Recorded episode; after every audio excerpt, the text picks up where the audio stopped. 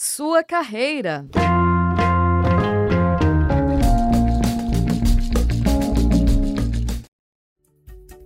Tá pensando em ser um economista de sucesso? Então não economize nos seus planos de futuro. Veja qual pode ser o seu perfil profissional ao se formar em economia pela Uninter.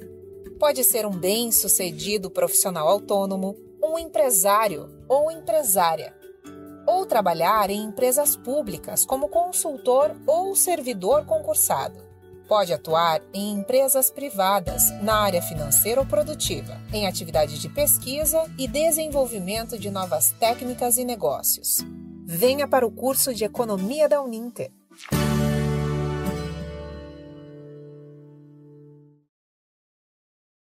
Olha só que convite legal! Estamos ao vivo aqui é, na Rádio Uninter, a rádio que toca conhecimento. E hoje vamos falar sobre o, a, o curso de Ciências Econômicas da Uninter, afinal, o que é economia, né? Vamos falar sobre essa temática de hoje aqui no programa Sua Carreira, programa que se destina a falar sobre profissões, tendências de mercado e muito mais. E para isso recebemos aqui no estúdio o professor Marcos José Vale, ele que é o coordenador do curso de Ciências Econômicas Seja bem-vindo, professor Marcos. Quero que você fale um pouquinho da tua formação inicial também. Tá legal. Olá, pessoal. Uh, eu sou o professor Marcos José Vale, eu assumi a coordenação recente, né, agora no mês de abril, mas já trabalho no curso aí faz um ano, estou trabalhando, é um curso novo da instituição e é um curso bem dinâmico. Mas para vocês conhecerem um pouquinho mais aí sobre a minha formação, né, eu sou graduado em Ciências Econômicas, eu sou especialista em filosofia com ênfase em ética, Sou mestre em Educação, Políticas Públicas e Gestão da Educação e sou doutor em Sociologia, Sociologia especificamente Sociologia do Trabalho. Vocês podem ver aí que eu tenho um perfil bem eclético, né? Não sou tão purista aí na formação só economia. Até porque é uma das características da ciência econômica é essa dinamicidade e uma necessidade de sempre interagir com outras áreas do conhecimento, né? A gente acaba interagindo aí muito com história, com filosofia, até pela questão do pensamento, e isso acabou moldando aí a minha formação. Legal, professor Marcos. É um prazer, então, te receber aqui para a gente é, fazer esse bate-papo hoje falando sobre, essas, sobre as ciências econômicas. E aí, para a gente começar, né, é, queria perguntar para o professor Marcos se existe uma definição né, da palavra economia, como que ela surgiu. A gente sabe que tem o Adam Smith, que tem um, dos fundadores lá da economia clássica. Sim, mas... Ah, é interessante, né, da economia, quando a gente vai ter que definir economia, uhum. é, diferente de outras profissões, assim, que são muito bem evidentes, né, quando ah, você faz administração, você se forma administrador e, e é muito claro para as pessoas qual é o papel. Se a outra área próxima, conta, ciências contábeis, né, então você vai ser contador, isso é muito claro. Quando chega na parte da economia, até de maneira geral, as pessoas têm certa, uma certa dúvida, né? O, o que, que o economista efetivamente faz? No senso comum, no dia a dia, a gente vê o economista aí falando sobre números, falando sobre taxa de juros, sempre aparece algum gráfico quando ele está falando, então parece que ele lida muito com as questões é, monetárias, dinheiro e troca. Mas as ciências econômicas, assim, dentro da origem, até como você falou, Evandro, ali sobre a, a origem da palavra, né? É, são normas da casa, organização da casa, ou seja, é, como que você administra os seus recursos, como que ele é administrado, como que eu consigo mais recursos, como que eu administro e como que eu uso eles no dia a dia. Então, esse seria o princípio básico. E o objeto de estudo das ciências econômicas é a escassez. Isso uhum. significa dizer o quê? É tudo aquilo que falta. Então, por exemplo, se eu tenho um recurso em abundância, se ele tem eh, em excesso, ele não, eu não tenho que me preocupar com ele. Mas no momento em que ele começa a faltar e é que ele precisa ser gerenciado entre, digamos, da melhor forma entre todos os membros da sociedade, então tem que ter alguém que tem controle sobre isso e o entendimento. E é a partir desse ponto que hoje a gente vê muito o economista falando do quê? De dinheiro. Né? Uhum. Porque ele sempre é um recurso escasso. Mesmo quem tem muito, sempre quer ter mais. Quem tem pouco, né, tem a dificuldade de obter, então tem que verificar como que o sistema distribui melhor isso e quais são as suas falhas. É muito característico do economista, então, ele estudar essa escassez E como o principal meio de troca das pessoas é o dinheiro, isso fica em evidência para o estudo da economia. Então, num primeiro momento, se você vai escolher a carreira, muito provavelmente você está vindo do mercado financeiro, você está querendo entrar no mercado financeiro, ou você está querendo lidar com justamente essas questões que são a distribuição monetária, né, a participação, os resultados. Né? Tem gente que realmente procura economia porque quer, é, vamos dizer assim, administrar melhor os seus recursos e ficar, uhum. evidentemente, rico. Né? Uhum. e é sim, é uma possibilidade, porque você uhum. se especializa exatamente nisso. Né? Então, diria que a escassez é o que evidencia mais e por isso que não é tão evidente, às vezes, qual é o papel do economista né? no dia a dia. Legal, professor Marcos. Até uma, uma frase que é bem isso mesmo. Acho que o professor tem mais propriedade, mas uma, uma frase que fica muito na minha cabeça é: economia igual administração de recursos escassos. É isso, é basicamente é. isso, né? Exatamente, aquilo que falta, né? Então, se falta tempo, um economista uhum. também vai trabalhar com esse tipo de recurso e vai ver, uhum. não, como que eu consigo mais tempo ou como que eu otimizo o tempo? E vai cair em questões como tecnologia, desenvolvimento, mudanças estruturais, né? Então, articulação dos fatores de produção são elementos muito básicos ali que fazem parte do dia a dia. Claro que de novo, como a nossa sociedade ela é uma sociedade monetizada, as relações são monetizadas, não, é mesmo que eu administre o tempo enquanto recurso escasso, eu vou medir ele também pela questão da uh, monetização. Legal, professor Marcos. E aí, queria que você falasse um pouquinho sobre é, os principais, né? Ou que citasse alguns pensadores aí da economia, né? Para a gente falar um pouquinho também. Eu até comecei, falei ali no, no começo do programa Adam Smith, né? Que é um, é um pensador, mas lá da, da economia clássica, é isso mesmo? É, da economia clássica. Ele é o primeiro economista, né? É, vamos dizer assim, é ele que dá o tom aí para a economia enquanto ciência, né? Começa a organizar os conhecimentos que até existiam até então. Né? O conceito de economia ele já é mais antigo, como a gente falou é, na Grécia, lá a, a, origem, então a própria Aristóteles já era o primeiro, pode ser considerado aí um dos primeiros né, pensadores econômicos, mas a ciência econômica surge ali com Adam Smith, né, e just, juntamente com uma questão do pensamento filosófico que era a questão do liberalismo, né, a própria ideia ali de ruptura com o modelo feudal, e aí vários autores já produziam interpretações dos fenômenos econômicos, mas eles produziam assim, vamos dizer, de uma forma muito especializada, nunca fizeram um compêndio. E o Adam Smith, é, naquele momento, ele foi lá e fez o quê? Ele pegou tudo que havia descrito né, e reescreveu uma obra, que é a Riqueza das Nações. Né? Uhum. Então vamos dizer que naquela época uh, não havia uma preocupação assim tão intensa como a gente tem hoje na questão do plágio, né? Uhum. de não citar as fontes. Então o Adam Smith ele pegou toda essa literatura e criou uma obra nova, né? falando ali sobre os aspectos do que, que a economia gera, como que se gera riqueza numa nação. Né? E ele vai colocar lá como princípio né, o próprio trabalho. Né? O trabalho é o que gera riqueza. Havia até disputas ali com outros pensadores da época, como François Quiné, que é o fisiocrata, eles acreditavam que o que gerava riqueza era a terra, a agricultura, então, por excelência, seria o resultado da economia. Enquanto que ele vai dizer que é o trabalho que transforma, né? Transforma ali a força de trabalho aplicada, combinado com os outros fatores de produção, como capital e terra, que vão gerar essa riqueza. Então existe um trabalho intensivo.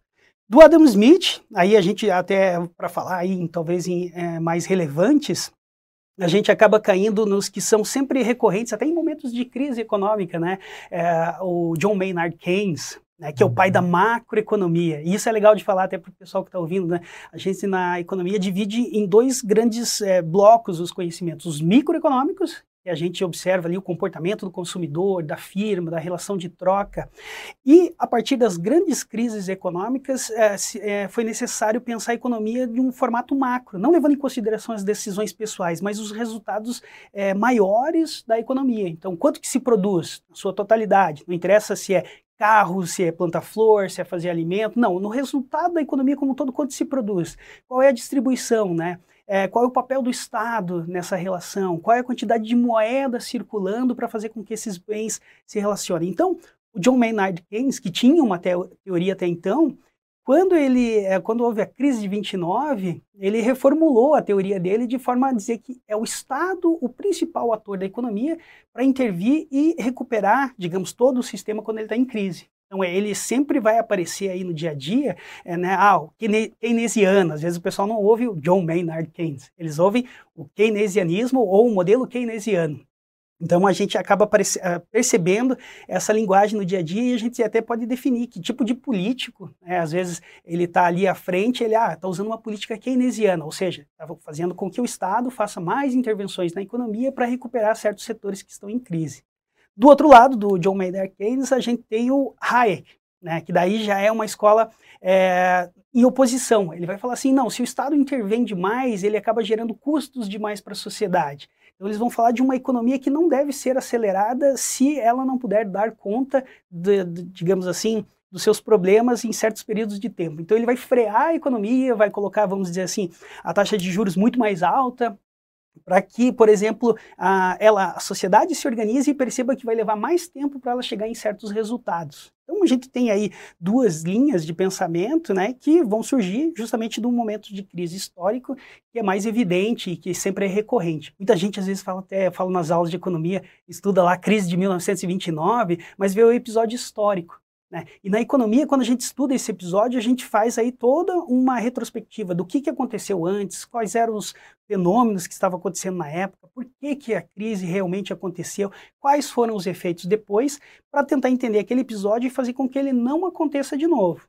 E aí, até uma coisa que é interessante falar, uma curiosidade, é que é, é a partir desse tipo de estudo que se realiza na economia que muitas vezes as pessoas pensam, ah, não, mas o, o, o, economista é capaz de prever o futuro. Não, ele não, não tem essa capacidade. Um astrólogo tem mais capacidade de prever o futuro do que um uhum. economista. Mas a gente pode observar pelos episódios históricos que já aconteceram aquilo que não deve ser feito. E aí alguém vai falar, mas sempre tem crises novas. Sim, e elas são novas, elas não são iguais às que aconteceram no passado, a não ser que a gente criou as mesmas situações e permitiu que isso acontecesse, né? Mas a gente sempre vai trabalhando e sempre vai percebendo isso. E aí, acho que outro filósofo que daí é até mais polêmico em termos de reflexão sobre economia, mas é uma das principais contribuições, é o Karl Marx, né? que aí tem toda, toda a interpretação da sociedade, tem a questão do senso comum, tem as, a, as variações das interpretações da obra dele, né? você tem os marxistas, você tem os marxianos, tem aqueles que fazem a leitura dentro de um contexto histórico, mas ele fez uma contribuição muito importante que foi interpretar o modelo capitalista, né? entender o que, que, qual que é a base do modelo capitalista, como que ele funciona, como que se dão as relações sociais, e aí aparece aquele, uh, aquilo que sempre está em evidência, que é a luta de classes, né? Então você uhum. tem os detentores dos meios de produção, os capitalistas, porque na, o conceito capital para a economia é máquina e equipamento. Né? Não é quando se fala em dinheiro, dinheiro pode ser qualquer coisa. Ele pode virar máquina e equipamento, ele pode virar bens de consumo, é, gastos de outras formas. Mas quando ele se torna máquina e equipamento, ele se torna um capital. Quem detém o meio de produção é o capitalista e a força de trabalho né, dos trabalhadores. E o pessoal às vezes pensa que são só essas duas classes, né? Pensa assim, ah, não, então para o Marx só existem essas duas classes. Não, ele tem os capitalistas os trabalhadores com a força de trabalho e ainda existem os profissionais autônomos, que seriam, por exemplo, profissionais de direito, profissionais da medicina, que não são necessariamente capitalistas, mas eles têm uma relação de autonomia em relação a essa outra relação. E por último, né, o lumpen proletariado, palavra meio diferente aí no uhum. dia a dia, mas seriam aqueles que estão à margem da sociedade. Então, por exemplo, quando você olha um morador de rua, ele não está na categoria trabalhador, ele não é capitalista, ele não é, digamos ali também, é, autônomo, ele uhum. está à margem, ele não faz parte. E para o Marx isso era uma relação interessante, porque isso dentro do sistema justifica, por exemplo, sempre fazer pressões na força de trabalho, ou seja, em diminuir o valor dos salários, porque você pode correr o risco de não poder trabalhar e acabar ficando à margem. É aí é uma síntese breve, mas esses aí são autores que sempre são recorrentes e eles estão muito em evidência, né? O Marx, uh, o Marx, o Keynes, o Hayek, uh, o Adam Smith, né? Entre outros ali com teorias sempre muito interessantes. Legal, professor Marx. E aí, é... depois dessa explicação, nossa, muito show, muito show, muito show. E queria que você falasse um pouco então desse perfil profissional né, do, do economista, né? E a gente pode também já emendar também, porque está muito relacionado, para falar um pouquinho dessas habilidades e competências que esse profissional precisa desenvolver, né? Uhum. Ah, o, o, perfil assim do economista, né? Ele tem, eu diria que talvez a primeira característica dele é ser alguém disposto a estar tá relacionado à pesquisa, né? Um pesquisador. Né? Até porque é de diversas áreas ali que tangenciam a ciência econômica. Então a gente tem que ter alguém que goste de fazer pesquisa, alguém que goste de, de correlacionar assuntos e matérias, né? como a gente falou aqui, história, filosofia, matemática. matemática faz muito é, parte do dia a dia, e não só pela realização de cálculos, mas pela estrutura, usando a matemática como linguagem de interpretação da realidade econômica. Eu diria assim, se a gente fosse colocar em termos de um filme, é, seria como se fosse na Matrix. Né? O economista uhum. é aquele cara que às vezes ele não necessariamente faz parte parte lá dentro do software, como as coisas estão acontecendo com as imagens que a gente conhece, mas é aquele que está nos bastidores olhando aquela tela verde, só aparecendo aqueles códigos. E aqueles códigos para nós é a matemática. Muitas vezes a gente vai olhar uma planilha gigantesca de números lá e a gente está procurando correlações e no momento em que você vê essa correlação, você, ah, achei, então eu tenho um padrão de comportamento, ou eu tenho um padrão é, de, de ascensão ou de descendência, eu posso prever, de novo, aquela coisa da previsão, né, com base no histórico, histórico, e quanto mais dados eu tiver, melhor. 20 anos de histórico,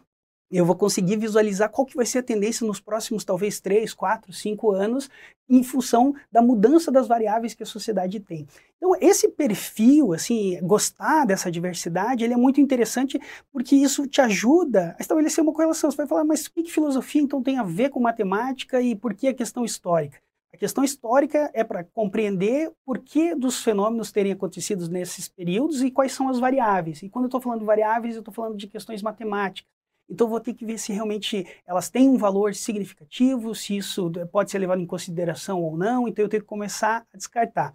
Então, do perfil de pesquisador, eu acho que a palavra seria bem um investigador. Né? Então, eu tenho que diversificar. E é uma disciplina da economia, a história do pensamento econômico, por exemplo, Entender por que, que as pessoas em determinado período de tempo pensam daquela forma ou quem determinou aquele tipo de pensamento. Então a gente vê que as linhas filosóficas de cada período influenciam significativamente até na condução né, das políticas, da organização, das ideias e dos momentos. E das competências, eu diria assim, é, a gente trabalha para formar as competências desse profissional dentro dessa área para que ele tenha uma visão do todo, Geralmente o economista ele é chamado né, para que me dê uma visão ampla daquilo que eu não estou enxergando. Então, se numa empresa você vai ter um administrador, você não concorre com o administrador, porque uhum. ele, ele tem a função dele muito bem definida. Muitas vezes é até melhor contratar para a gestão financeira um administrador do que propriamente um economista né? Porque ele está mais acostumado com as ferramentas, com o dia a dia, com as operações, ele sabe quais são as metas que ele tem que atingir, mas às vezes você tem uma ótima empresa que de repente entrou num, num declínio. A empresa está indo mal, mas eu tenho um bom administrador, eu tinha bons resultados, e o que está acontecendo? Então, a característica disso é chamar o economista para ele analisar o mercado, né? observar qual é o produto que você tem no mercado. Quem consome o teu produto? Qual é a faixa etária dessas pessoas? Ah, então é um público jovem, eu já tenho uma... Hoje, por exemplo, a gente tem diferenças etárias muito mais rápidas, né? Uma pessoa de 21 uhum. anos pensa completamente diferente de uma pessoa de 18 anos porque está impactado pela tecnologia, uma mudança de perfil. Então, às vezes, a própria a gente vê as mudanças na indústria ali, ah, os mais jovens não querem ter carro. Né? Enquanto que uhum. até pouco tempo atrás todas as pessoas tinham uma ideia de que o status, para você demonstrar o teu status de sucesso, era você ter um carro e cada vez um carro mais sofisticado. E a gente vê que isso está mudando. Então, às vezes, quando você leva isso para a empresa, são, são coisas que a empresa está tão focada em colocar o produto dela no mercado que ela não olha à sua volta. E o economista faz justamente esse papel. Será que de repente não é o momento de você parar de fabricar carros e começar, por exemplo, a fabricar patinete elétrico? Que é uma demanda uhum. maior, talvez a própria questão das uh, relações com sustentabilidade, a mudança do perfil do público, e aí a gente vai cair na pesquisa de novo. Né, eu vou ter que é, ir para a rua mesmo, né, ou mandar os questionários para ver o que, que os, as pessoas jovens querem, quais são as preferências delas, qual é a mudança de comportamento, qual é a distribuição de renda. Né? Então, esses mais jovens têm uma renda é, estável, depende dos pais, tudo isso impacta no consumo. Então, para fazer isso, vai depender de alguém que tem uma mente muito aberta para olhar para um todo, não, não vir com respostas prontas. Ah, eu não tenho uma solução. Não chego na tua empresa e digo, ah, não, já tenho uma solução. Não, tem que fazer pesquisa. Pegar números, pegar dados, ver quais são as principais influências. Então, eu diria que um perfil de investigador, alguém que está disposto a, a, a analisar diversas variáveis, usar a matemática como ferramenta e linguagem do dia a dia, é uma característica muito é, própria dos economistas. Né? E eu posso dizer também que o que acontece muito, né, para quem escolhe como primeira formação, foi o meu caso, é uma satisfação muito grande, porque essa diversidade te dá uma completude muito boa, né, assim, te dá um sentimento é, de satisfação pela, pela oportunidade de estar sempre estudando e até uma questão de erudição mesmo, né. E é muito comum profissionais numa segunda formação escolherem, né, ah, ele é direito, mas ele também quer entender mais de economia. É, às vezes também da medicina, quer entender mais sobre economia, né? Até porque hoje as informações estão muito disponíveis e acesso a produtos e serviços são muito comuns. As pessoas entram às vezes para fazer apostas no mercado financeiro uhum. e acabam percebendo que somente aquelas dicas lá de influencers na internet ou de alguém que fala, ah, vai por aqui, vai por ali, um consultor, não são suficientes, porque ele precisa entender o sistema. Tipo, acontece uma guerra no leste europeu, as minhas ações caem de um produto que eu não imaginava que tinha uma correlação direta. Então eu tenho que entender todo esse sistema. Diria que é um perfil bem nerd até. É as, é as commodities, né, professor? Por exemplo, a gente teve essa questão aí da, da guerra, né? Então, dificuldade de trazer grãos, né, para os outros países, né? A, a, a Ucrânia era muito dependente, principalmente da soja. Né? Sim. Né? Então, dos grãos, né? Então, acaba é, influenciando. E também, professor, é, falando um pouquinho é, desse campo de atuação desse profissional, né? É, o professor falou também do, do mercado. Como é que a gente pode. Né, ele pode trabalhar desde uma, desde uma empresa privada, pode também trabalhar em, em, no serviço público também, né? É, em cargos que estejam relacionados a decisões. Né, Sim. Né? A, gente, a gente tem o, o famoso Copom aí que está cada do Banco Central, né, um setor, né, dentro do Banco Central que sempre está determinando, né, algumas, tomando algumas decisões, isso impacta, né, na nossa vida. Sim, eu sempre coloco para os estudantes, né, assim como uma meta, né, assim, para você ter um padrão de excelência quando você está no curso de economia e pensar assim, olha, se eu quiser ser um melhor economista, não só da minha turma, mas do, do, do, do, do cenário nacional como um todo, e quem e, talvez até considerar aí outras oportunidades fora do Brasil, ah, o cargo você de meta é sempre assim, ó, eu quero ser presidente do Banco Central. Às vezes os alunos eles erram, eles falam assim, não, ministro da Economia, ou ministro da, da, de Relações Internacionais e tal. Eu falo, não, o presidente da República também, né? Eu falo, olha, todos esses são cargos importantes, sim, mas para um economista, para você, digamos assim, chegar no topo da, das possibilidades, seria ser o presidente do Banco Central. Esse é o cargo uhum. que, tipo, aí você tá com o selo de excelência, né, como economista. Não é fácil chegar lá, até porque né, dentro da economia a gente não lida somente, vamos dizer assim, com conhecimento técnico, a gente está muito próximo da política. Né? A gente se relaciona no mundo político, tanto que os debates que a gente promove sempre acabam tendo aí uma certa polêmica, divergências de pensamento. Não é uma ciência exata, né? É uma ciência social e por isso ela também é uma, a, as decisões são a partir de consenso. Então a gente mede assim, então carreira, às vezes dentro da é, carreira pública, né, dentro do Banco Central, trabalhar no Banco Central, só trabalhar no Banco Central também já é, digamos aí, uma, uma questão de status. É, existe a carreira acadêmica, que é muito promissora né, para fazer pesquisa, dentro dos institutos de pesquisa, né, para você produzir aí conhecimento a partir dos dados que são coletados pelos órgãos ali como o IBGE, por exemplo, para depois você fazer análise e ter aí certas perspectivas, né?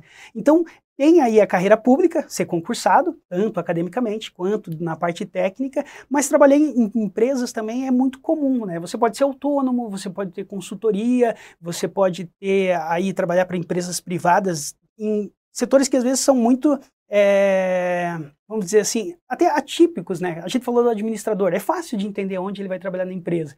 Como economista, às vezes você está dentro de um departamento ali e está exigindo alguma interpretação da própria realidade. Então, acaba sendo muito recorrente para consultorias, né, para para auditorias, esse tipo de coisa, e também para fazer levantamentos de, de prospecção. Né? Muitos economistas são chamados para fazer análise, por exemplo, de sustentabilidade né, que é uma característica. Então, tem que ver o, o, tipo de recurso, a questão da legislação, é, como que isso vai impactar, quais são as receitas.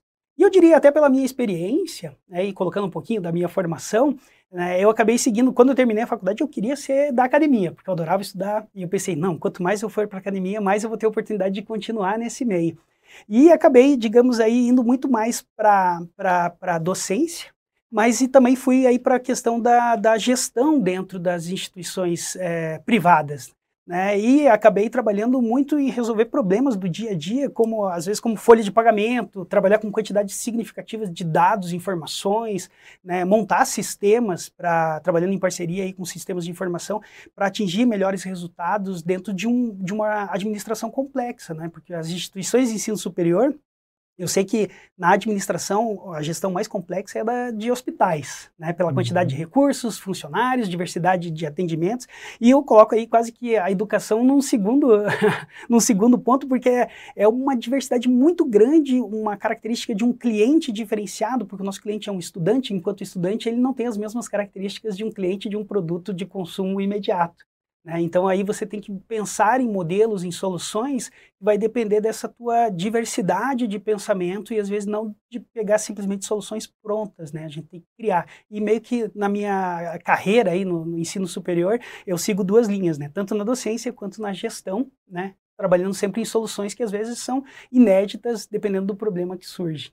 É um, existem N possibilidades e é muito interessante assim a forma com que a gente pode se enquadrar, se encaixar e criar nossas próprias oportunidades.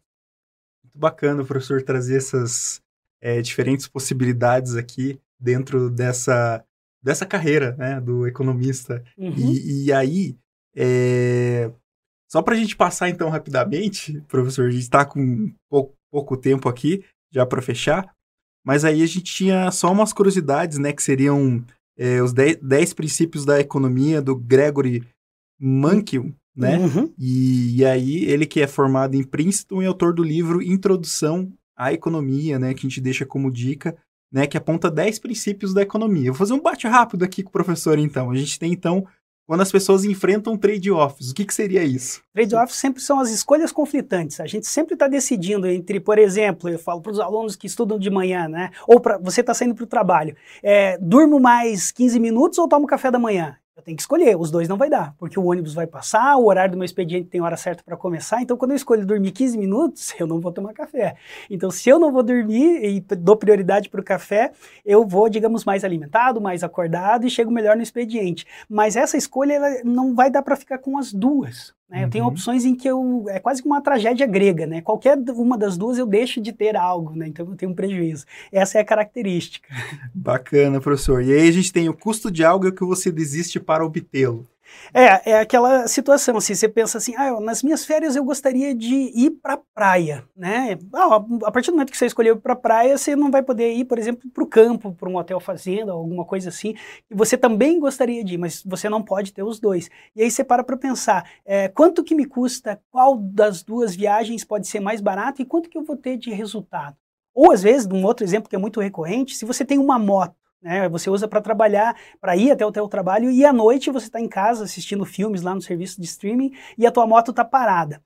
A tua moto parada, ela também tem um custo, porque se você estivesse trabalhando, entregando pizza, fazendo ali algum tipo de entrega, usando um, um serviço de plataforma, você teria uma renda extra. Então você uhum. começa a calcular ali, eu estou assistindo esse filme, além do preço do streaming, né, tem mais 200 reais de entrega que eu não fiz essa noite. Então uhum. uh, começa a ficar caro para você perceber que assistir um filme não é só pagar por aquele serviço. Legal, Marcos. E aí temos pessoas racionais pensam na margem. O que, que, seria isso? Isso seria sempre aquele ganho que você vai ter quando você vai escolher ali, né? Então vamos dizer assim, ah, eu vou. Quando você olha o cardápio de um restaurante, né? Você olha esse aqui, ah, esse sanduíche é mais simples, mas ele vem com a batatinha frita, né? Ah, esse outro é mais sofisticado, mas ele fica tão caro que eu tenho que tirar a batatinha então você começa a medir ali qual vai ser o ganho maior, qual é o tamanho. E às vezes as pessoas que são tão racionais, elas começam a medir até o tamanho do hambúrguer ali, né? Esse aqui tem 200 gramas, espera lá.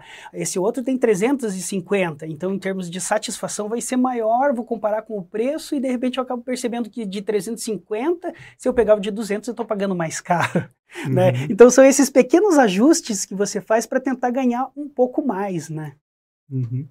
E aí a gente tem o comércio pode ser bom para todos também. É, é uma das. Eu vou fazer meio que a leitura desse. Os cinco. É, aliás, pessoas reagem a incentivos, que a gente estava é, esse, um pouco. Na minha opinião, é o melhor, né? Enquanto economista, eu digo assim que esse é o que está mais no dia a dia. Sempre que você vê alguma proposta, né, é um uhum. incentivo, você imagina como que a pessoa vai se comportar. Né? Uhum. Então, ah, será que se a gente der salários maiores para as pessoas, elas vão produzir mais? Uhum. Né? Ou será que se eu der salários maiores para as pessoas, elas vão ter maior poder de compra e elas vão acabar passando mais tempo nas páginas de, de, de comércio eletrônico procurando bens que elas podem adquirir e vão dar menos atenção para o trabalho?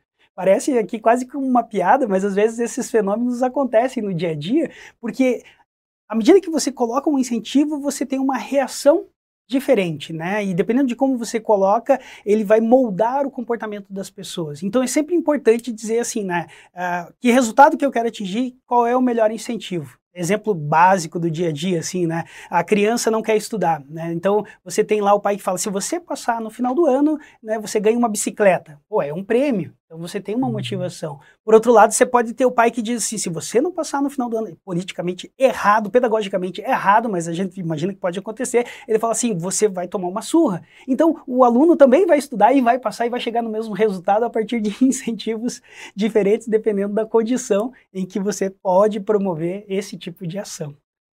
Então, professor, só para a gente. É, eu, vamos deixar essa dica para quem. É, vou ler os outros princípios aqui só rapidamente, uhum. e aí a gente deixa a dica, né, para quem é, quiser procurar mais a respeito sobre esse livro. Então, a gente tem a dica número 5, que é o comércio, pode ser bom para todos. Né? Os mercados, o número 6, é, os mercados geralmente são uma boa maneira de organizar a atividade econômica. É, número 7. Às vezes os governos podem melhorar os resultados dos mercados. Número 8. O padrão de vida de um país depende da sua capacidade de produzir bens e serviços. Os preços sobem. É, o 9, né? Os preços uhum. sobem quando o governo emite moeda demais. E por fim, o 10.